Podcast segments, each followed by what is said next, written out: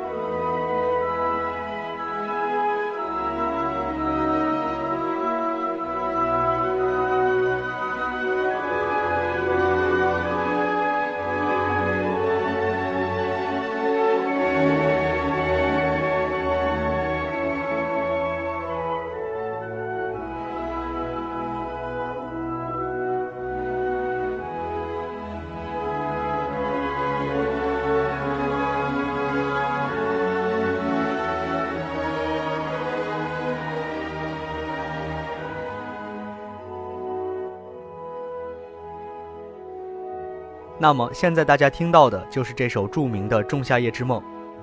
下面就由我来为大家介绍一下门德尔松的主要作品。由管弦乐队演奏的交响曲作品有 D 大调交响曲的管弦乐队版本、C 小调第一交响曲、A 小调第三交响曲、A 大调第四交响曲等，并且他也谱写了诸多序曲和其他管弦乐作品，如 E 大调《仲夏夜之梦》序曲、C 大调管弦乐序曲、D 大调《平静的大海和幸福的航行》序曲，以及 A 小调葬礼进行曲。D 大调进行曲和降 E 大调进行曲。当然，作为一个钢琴天才，他还创作了许多钢琴协奏曲，如 E 小调第三钢琴协奏曲。这部 E 小调第三钢琴协奏曲并非由门德尔松本人全部完成，他只有部分管弦乐谱和钢琴谱草稿，并未由作曲家本人亲自配器完成。第一、第二乐章的钢琴谱草稿由门德尔松本人完成，第三乐章的钢琴谱草稿未完成，仅有二十小节。由意大利钢琴家普罗西达于2006年在牛津的图书馆中发现这两份手稿，并求助于研究门德尔松作品的权威学者布法里尼，将之补写完成，并于2007年进行全球首演。后又与指挥大师里卡多夏伊和莱比锡布商大厦管弦乐团合作录制了一张唱片。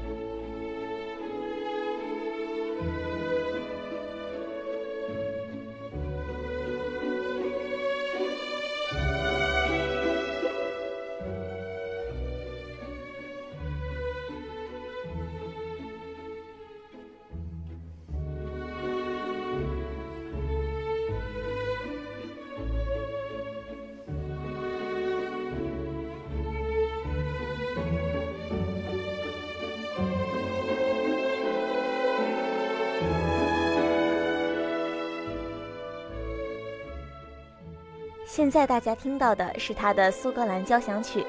那在这首乐曲声中，就让我来为大家介绍一下他的主要成就。在创作上，门德尔松首创了高雅纯净、形式短小的钢琴曲《无词歌》，创作了著名的《仲夏夜之梦》序曲、苏格兰交响曲和意大利交响曲，把浪漫主义与古典主义的特点交织在一起。音乐既含有古典主义的逻辑性。又带有浪漫主义的幻想性，他创作的 E 小调小提琴协奏曲具有华丽的技巧与甜美的旋律，是举世公认的精品。在音乐的启蒙运动上，门德尔松使被人们遗忘了几乎一百多年的作品——巴赫的《马太受难曲》重放光芒，这是音乐史上最重大的事件之一。从此，人们开始重新认识巴赫。在音乐教育上，门德尔松创办了德国第一所音乐学院——莱比锡音乐学院，为后来德国音乐教育的发展打下了坚实的基础。在古典音乐的历史上，大家对门德尔松的评价呢也是非常高的。他被称为莫扎特之后最完美的曲式大师，古典主义的传统与浪漫主义的志趣，在他作品中完美的结合在一起，赋予了作品以一种诗意的优雅。他善于将美妙的旋律纳入正规的古典曲式。他不仅是一位热情歌颂自然的诗人，还是一位善于用虚无缥缈画笔的风景画家。他的音乐被称为描绘性浪漫主义。门德尔松作为作曲家、指挥家和钢琴演奏家的才华，得到了玛丽·比戈、路德维希·贝格尔、莫舍莱斯等钢琴老师和策尔特的鼓励。他在短暂的一生中创作了大量的各种题材的音乐作品。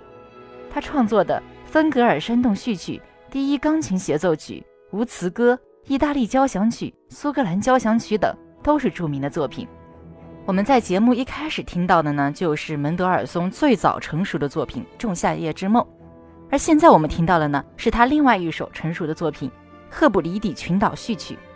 这两首曲子啊，都展现出他的精湛的技巧和独特的旋律风格，标志着标题性或描写性音乐会序曲创作史中的一个重要阶段。在后来的作品中，他的视野大为扩展，但在技巧或表情方面却未见有多大的进展。他的很多音乐作品所共用的精炼、美妙与和声上的规规矩矩，在以利亚的伯明翰首演中达到登峰造极的境地，为维多利亚中期的音乐趣味定下了规范。不过呢，他也大胆探索，那首被低估了的宗教改革交响曲中不同寻常的结构和瓦格纳风格的先兆，就证明了这一点。钢琴独奏无词歌是一些精致的小品，柔美之极。以致使人无法一首又一首的连续聆听，但其中充满令人悦意的创新。他为马太受难曲所做的那次著名的演出，大大推动了巴赫音乐的复兴。而自从他指挥布耶大厅乐队后，他的盛名开始蒸蒸日上，管弦乐演奏也因他的指挥而确立了新标准。